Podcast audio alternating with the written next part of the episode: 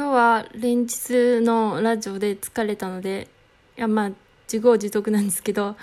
あの、初心に戻って、ゆるくやろうと思います。なので今日は、なんだっけな。まあ、普通にゆるくやります。全然不女子関係ないですけど、今日、クレジットカードの引き落としをしてがされても、絶対2000円は余ると思ってたんですよ。で、2000円余ると思って、なんか、意気揚々と、何、ATM に行ったら2000円なくて、なんでって、メニコンのコンタクトレンズに引き落としされてて、ああ、やっちまったって思った日でした。そう、私、コンタクト、でも、コンタクトあの、眼科に行くのがめんどくさくて、なんか全然1年くらい注文してないんですけど、あ、あの、なんだろう、2ヶ月に一遍かな、2000円払うと、あの、コンタクト電話すれば送ってくれるんですよ。でもなんか 1年くらい放置してて、で、それに毎月、毎月じゃないな、なんか定期的に2000円取られてて、私のなけなしの金がなくなってて、結局預金残高800円しかなかったんですけど、それも今日雑誌買ってなくなったので、ああ、まあ、まあ0円だなみたいな 感じになりました。まあこれは実家暮らしだからまあいいかなって思ってるんですよ。なんかじ、まあ給料日までまあちょっとは入ってくるんですけど、いや入ってきても全部、あの、日々の何、あれいろいろ引き落としでなくなるんですけど、まあね、なんとかなるかなみたいな、ならないんですけどね。そんな感じですね。これが一人暮らしの時もなんかよく貯金、預金残高が0円とかになってたんですけど、そういう時はうまい棒を食べて生きてましたね。ありますよね、若いと。あ、ないのかもしれないんですけど。いや、本当に金がなくなると、なんかもうなんでこんなになっちゃったんだろうな、人生って思うんですけど、もうどうでもいい、いや、どうでもよくないんですけど、だんだんどうでもよくはなってきます。なっていきますよね。きますよね。結構そういう人いますよね。いや、わかんないんですけど。で、なんか前置きが本当に全然不女子関係ないし、え、そんなどうでもいいこと話すのかよみたいなことだったんですけど、まあ、まあネタがなかったんで、まあそんな感じで。そういえば、あ、まあいいや。それで、今日はマシュマロのこと、まあツイッターで返信もしてるんですけど、ラジオでもなんか気になったことを声にして返信していこうって思って、最初の方からやっとなんかかぶ、まあ前回やったのとかぶりそうだったんで、新しい方から、あの、ちょっとピックアップしてやろうと思います。そういえば一番感想っていうかマシュマロで多いのが共感しますっていうことが結構多くて、そうなんですよ。私の言ったこと共感されてるんですよ。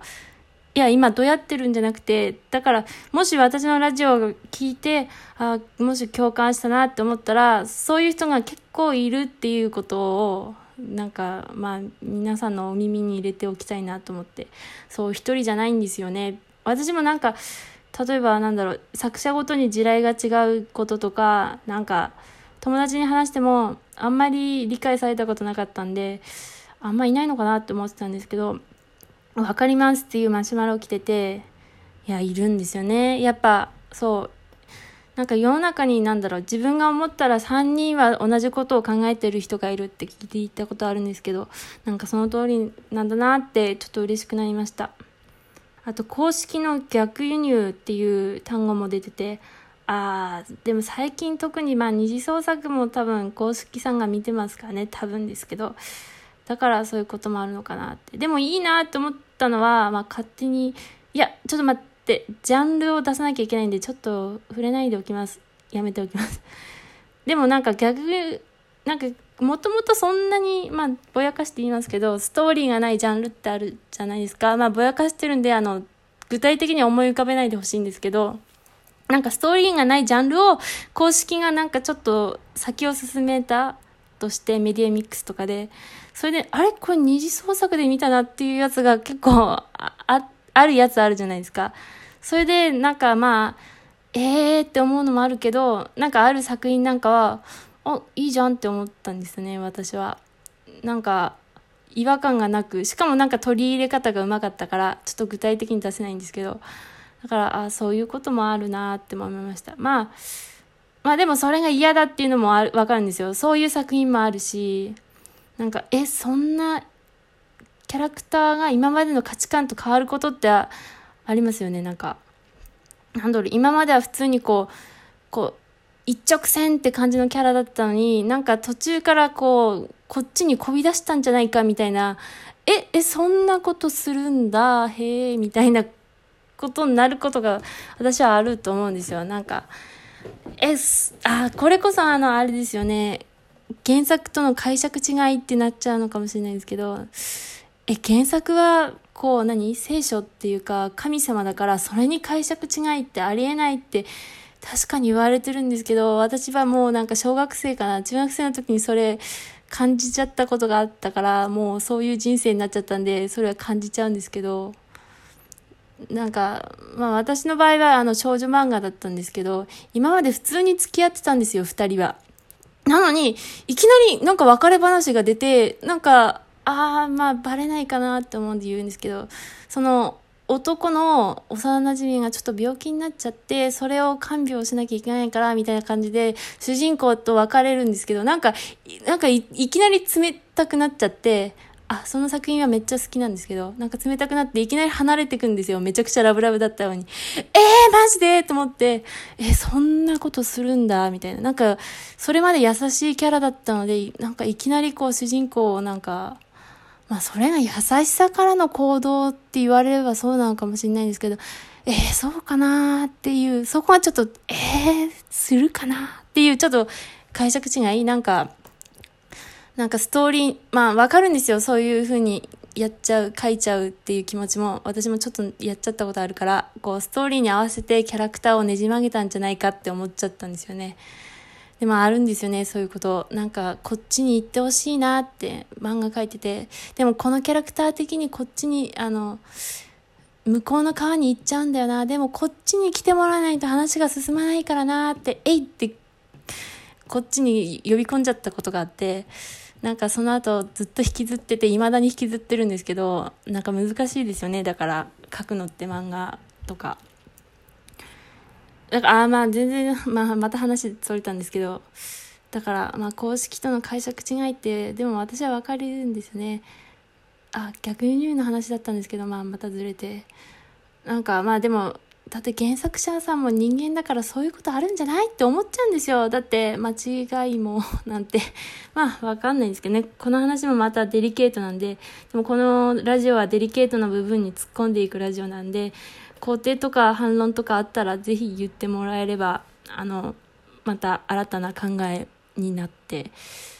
こういろいろ進んでいくと思うんで、まあ、もしあったらよろしくお願いします。